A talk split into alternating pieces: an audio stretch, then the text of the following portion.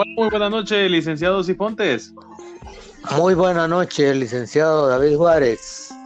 Excelente, excelente. Bueno, esta pues va a ser prácticamente nuestra primera grabación en aplicación Anchor, nuestro primer post.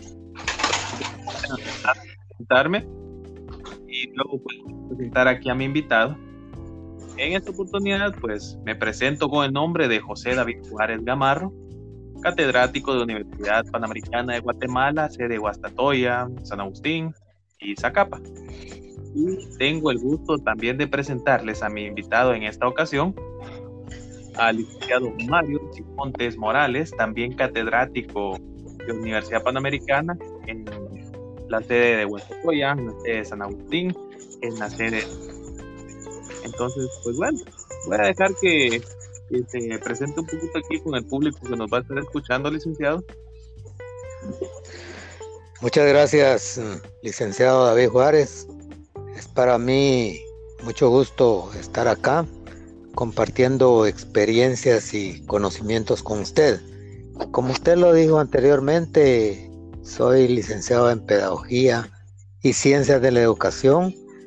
Laboro en la Universidad Panamericana en las sedes de Guastatoya, sede de San Agustín a Cazahuastlán y sede de Zacapa.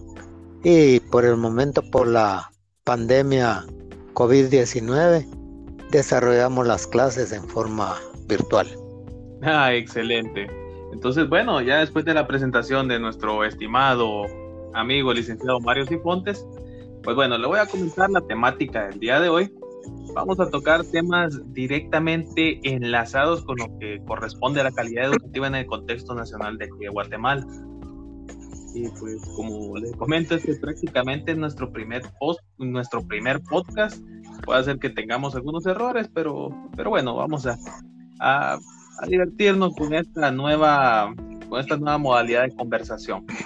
Así que bueno, Vamos acá con el término de calidad, que le voy a mencionar que antes de, que nosotros pues tengamos directamente nuestro, nuestro conversatorio, voy a leer acá pues eh, un par de términos de calidad después de educación y, y al final de esta conversación vamos a concatenar esas definiciones para formar lo que es calidad educativa.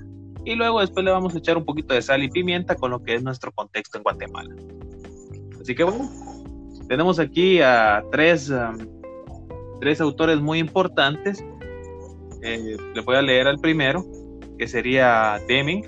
En 1989 mencionó que la calidad es un grado predecible de uniformidad y fiabilidad a bajo coste, adecuado a las necesidades del mercado. Ese es el primer término que, que aquí mencionamos en lo que corresponde a calidad. Vamos con el segundo y tercer término y luego pues vamos a tener una conversación con el. Para Jurán Griana, en 1993, él se refiere a la calidad como, como una adecuación al uso. Esta definición, esta definición implica una educación eh, del diseño del producto o servicio, calidad de diseño, y la medición del grado en el que este producto es conforme con dicho diseño, que sería lo que es la calidad del fabricante o la conformidad. Y de último tenemos la idea que Crosby en 1987 nos menciona, que la calidad es que la calidad no cuesta, lo que cuesta son las cosas que no tienen calidad. Su lema es hacerlo bien a la primera y conseguir cero defectos. Entonces, estas personas no son directamente educadores, licenciados. Estas personas pues prácticamente son empresarios, son personas que se basaron bastante en lo que es la calidad y, y prácticamente eh, los tres conceptos van directamente a lo que es hacer las cosas bien hechas. Y mencionan también prácticamente que algo que no está hecho con calidad va a terminar siendo más caro que, algo hecho con calidad. Y definitivamente cuando uno realiza un producto con calidad, pues uno se imagina que va a ser pues como que más costoso. Pero al final ahí sí que hay un dicho que hasta mi abuelito decía que lo barato al final termina saliendo caro. Por eso regularmente nos enfocamos a los productos hechos con calidad. Entonces le, voy a dar la palabra al licenciado Mario Cifontes para que nos hable un poquito aquí sobre lo que escuchamos sobre calidad. Gracias, mm, licenciado David Juárez. Como usted lo acaba de decir, estos mm, autores son eminentemente administradores, gerentes o coach que aplican estas definiciones más que todo en las empresas. Pero acá nos vamos a referir exclusivamente a la calidad de la educación. Pero sí podemos tomar eh, conceptos importantes de estas tres definiciones. Las tres coinciden en que en hacer bien las cosas tenga bajo costo el, hacer algo bueno. Entonces eh, muchos se han preguntado y eh, escuchan que se dice hay que mejorar la calidad de la educación en Guatemala. Y esa frase la escuchamos constantemente en el Ministerio de Educación, en planificadores educativos, la escuchamos en la universidad. Pero nadie dice, nadie dice cómo hacer para mejorar la calidad de la educación en Guatemala. Entonces, tomando la palabra, estas tres definiciones, y que salga a bajo costo para el Ministerio de Educación y, para el país de Guatemala mejorar la calidad de la educación, se deben de hacer cosas sencillas, dice un autor por ahí. Y fíjese el licenciado David Juárez que para mejorar la calidad de la educación en Guatemala debemos de comenzar en los establecimientos educativos, con dos aspectos muy importantes, por cierto que son la responsabilidad de los maestros y su puntualidad. Esos dos conceptos son importantes para una mejor calidad de la educación en cada establecimiento educativo. Luego, para mejorar la calidad en un establecimiento educativo, debemos de mejorar nuestros métodos de enseñanza y de aprendizaje, que es vital para sacar un buen producto, que en este caso son los estudiantes que van a salir bien preparados.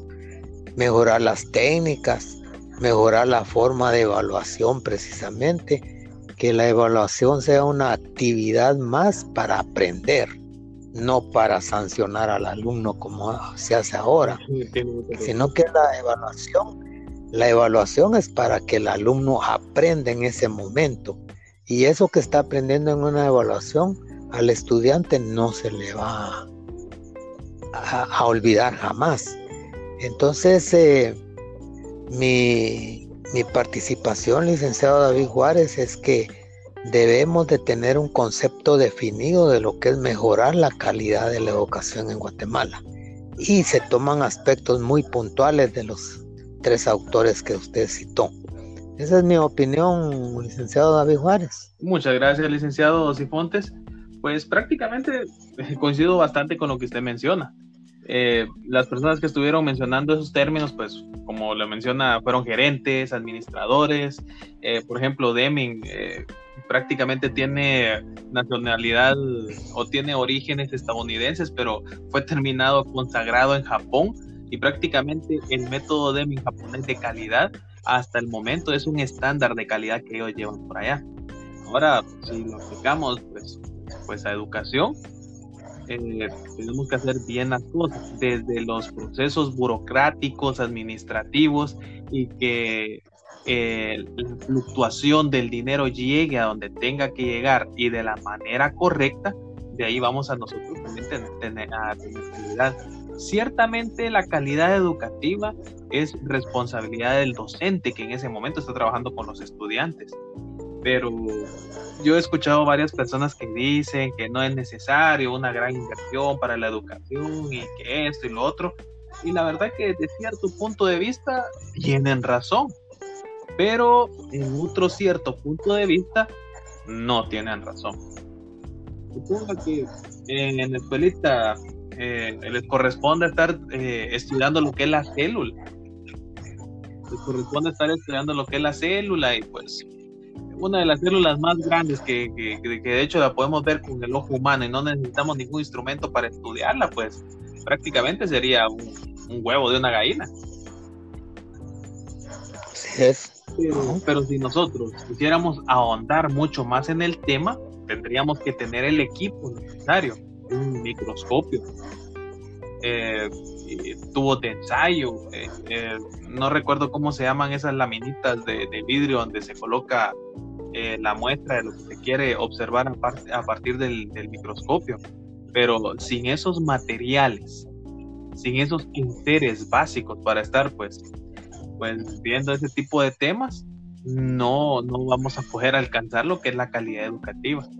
Porque pongamos a comparar un grupo de estudiantes que le encuentra sentido estudiar la célula con, con las herramientas necesarias. Uno con las herramientas necesarias también y con el docente que, sabe lo que está haciendo. Y del otro lado, los estudiantes que terminan haciendo una maqueta de la célula que al final en algunos casos terminan pagando para que se las haga y que también difícilmente va a terminar sabiendo que es una célula así a cabalidad, cabalidad, porque porque la verdad que yo le voy a, yo le voy a ser sincero, en algunos momentos que me ha correspondido dar ese tema de la célula, yo le soy totalmente sincero que solo la he visto en un cuaderno, en un libro, tal vez en algunos videos que, he tenido la oportunidad de ver por ahí, pero, pero no he tenido la, la oportunidad de tener el, el, el, material necesario para hacerlo.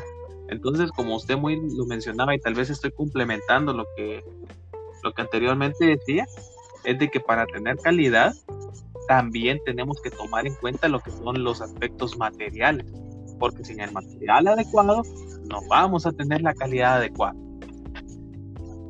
Entonces, bueno, vamos a pasar al segundo término. Ya, ya comenzamos hablando de calidad y, fue mucha nuestra emoción de, pedagogos y andragogos que de una vez nos habíamos pasado a la educación, pero ahora vamos a cimentar esto con, unos tres términos que tenemos aquí a cargo de Aristóteles, eh, aparte de Manuel Kant y también a nuestro estimado Rufino Blanco.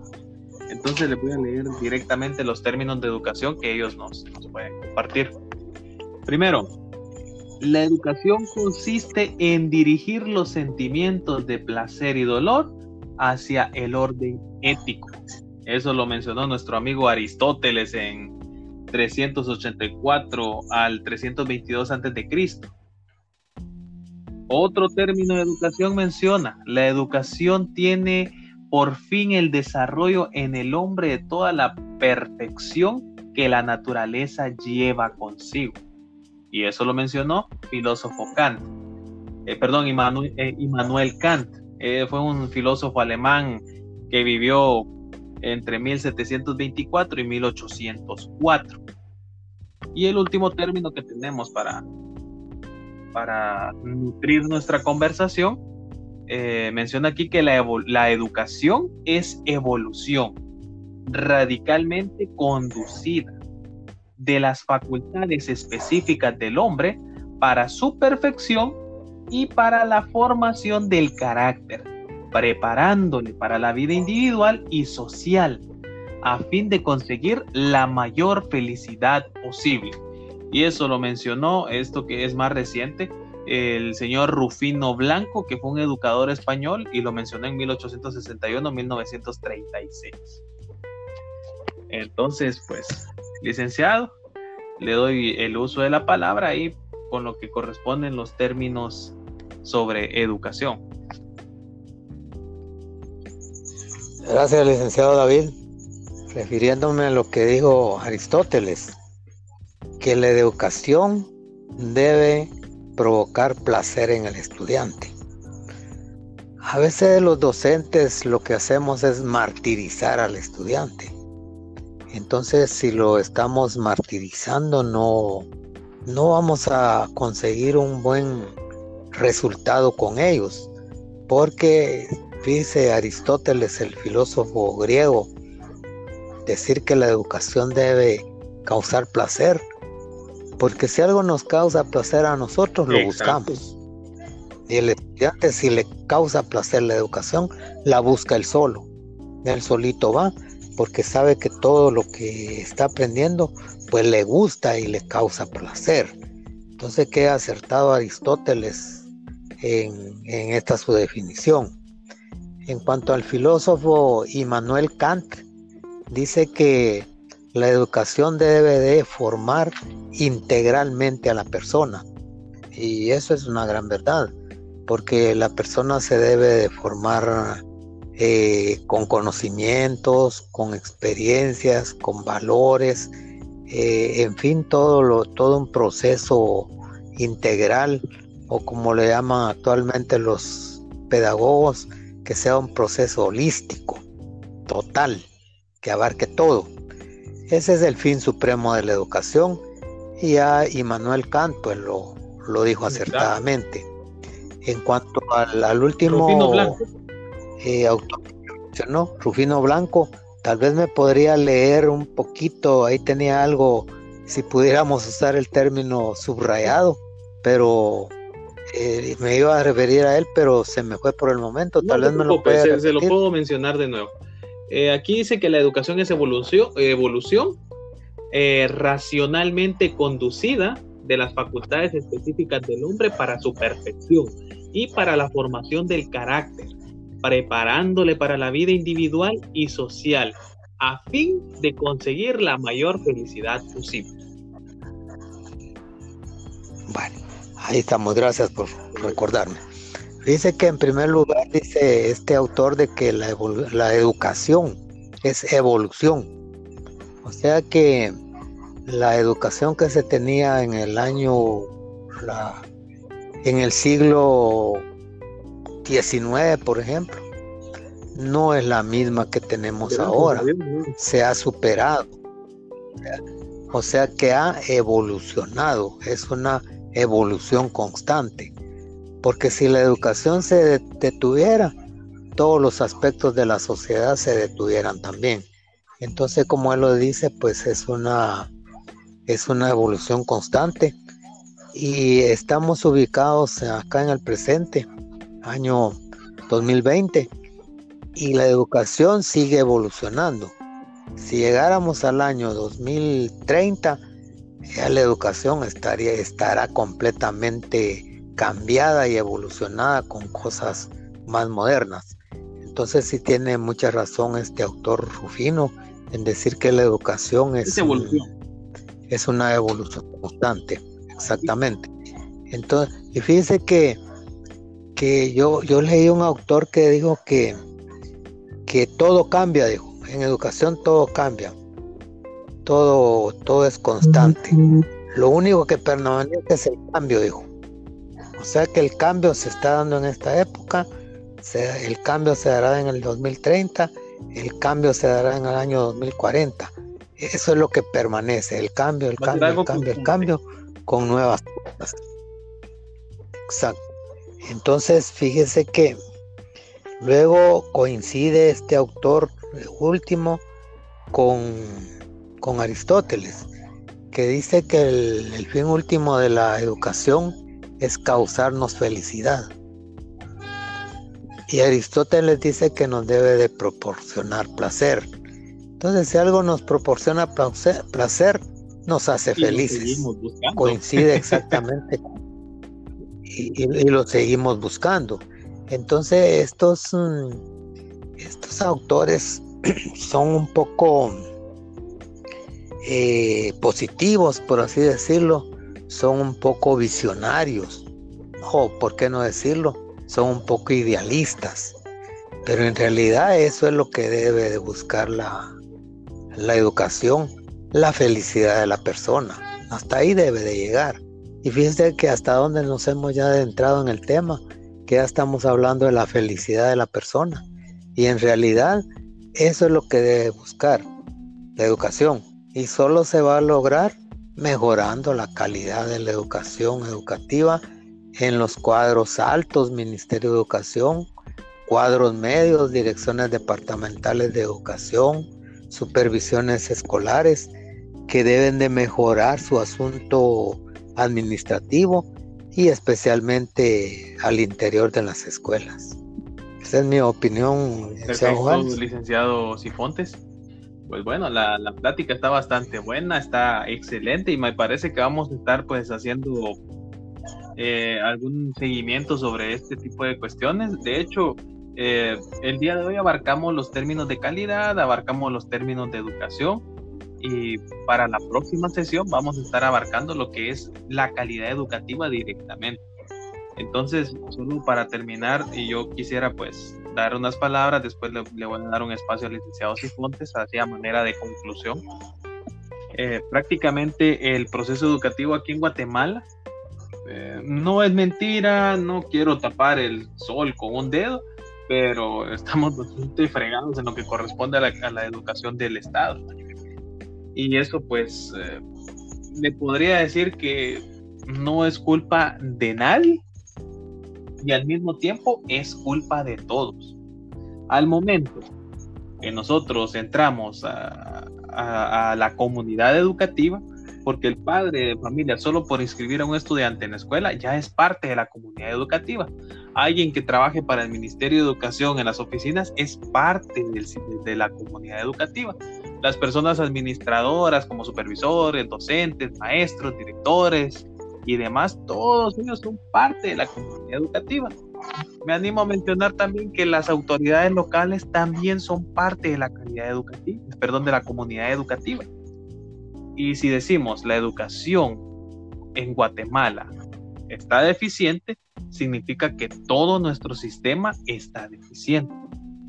Eh, y la verdad que cambiar eso en un país tercermundista como lo es Guatemala, o cuarto mundista, quinto mundista, no sé cómo estemos. Yo amo este país, yo aquí nací y, creo que aquí voy a terminar muriendo. Sí, aquí voy a terminar muriendo en Guatemala.